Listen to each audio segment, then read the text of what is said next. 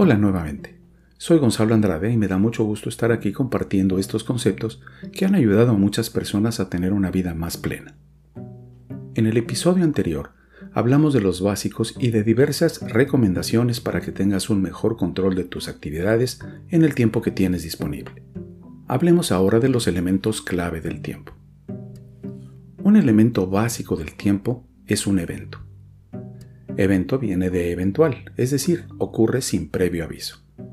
Un evento es algo que sucede en el tiempo, sin control o planificación. La clave para un efectivo control del tiempo es el control de los eventos. El punto principal es considerar a los eventos como parte de la vida, no como obstáculos. Por lo anterior, la planificación de nuestros objetivos y actividades debe incluir un espacio para las eventualidades porque si no controlas los eventos en tu vida, entonces los eventos te controlan a ti. Los especialistas de la empresa Franklin Covey, que se han dedicado a la creación de metodología y herramientas como el famoso planificador Franklin, señalan que las personas muestran una baja motivación, tensión, temor y estrés cuando no tienen ningún control de los eventos, y por el contrario, cuando tienen control total de los eventos, las personas presentan alta motivación, paz interna felicidad y seguridad. La motivación aumenta cuando experimentamos la sensación de estar en control de nuestras acciones. La triecuación de la productividad de Franklin sugiere que el control de los eventos determina el nivel de autoestima y este a su vez la productividad. Entonces una ley natural es el control correcto de los eventos trae consigo paz interior. Ahora hablemos de aquello que sirve para justificarnos cuando no obtenemos los resultados que esperamos o que se espera que obtengamos. Los ladrones del tiempo, mejor conocidos como quitatiempos. Para empezar, tenemos que dividirlos en dos categorías, los impuestos y los autoimpuestos. Veamos algunos ejemplos de los impuestos. Interrupciones, espera de respuestas, juntas innecesarias, fallas del equipo, jefe desorganizado, objetivos poco claros, trámites, trabajos irrelevantes, etc. En los autoimpuestos tenemos dejar las cosas para después, dejar tareas sin terminar, desorden personal, mala planeación, mala actitud, no escuchar, falta de disciplina o demasiada socialización. Y bien, además de estos, ¿cuáles son los tuyos? Pausa este podcast y escríbelos.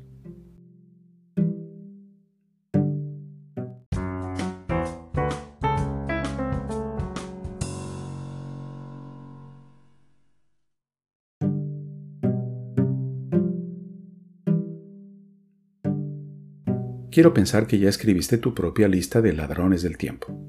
No te voy a dejar solo diciendo cuáles son. Vamos a ver cómo podemos manejarlos. Con los impuestos, que son externos a ti, lo que hay que hacer es aceptarlos, incluirlos como parte de nuestro trabajo o actividad, planearlos y lo más importante, preverlos. En un seminario hace algún tiempo, una secretaria decía que su mayor ladrón del tiempo eran las constantes llamadas telefónicas que recibía. Después de platicar un poco acerca de la naturaleza de las llamadas, llegó a la conclusión de que no eran ladrones de tiempo, eran en realidad parte de su trabajo diario, de manera que decidió organizar su programa diario aceptando esas llamadas y planeando su trabajo tomándolas en consideración. Y con los autoimpuestos lo que podemos hacer es documentarlos, conocer las causas, salir de nuestra zona de confort, hacer cambios y o crear nuevos hábitos. Segunda ley natural, recobrarse de una interrupción lleva más tiempo que la misma interrupción. Te voy a dar algunas citas sobre la administración del tiempo que te pueden ser útiles en tu proceso de ser más productivo. No debe confundirse actividad con productividad.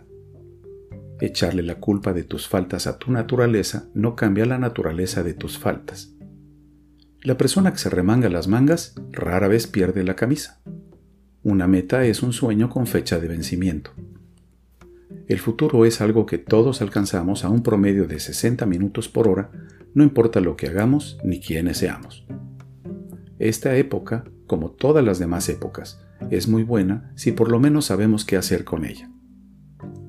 No existe situación o destino que evite o pueda disuadir detener o controlar la firme resolución de una persona decidida.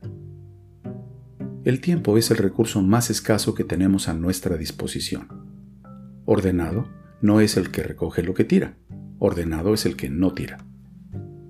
En realidad, de las 8 horas de trabajo en el día, solo de 2 a 4 son realmente productivas. La postergación innecesaria de tareas vitales está estrechamente ligada con su ineficacia. Eficiencia es hacer las cosas bien. Eficacia es hacerlas bien cuando es más necesario hacerlas bien. Por ejemplo, a un jugador de béisbol se le paga por su promedio de bateo además de otras cosas.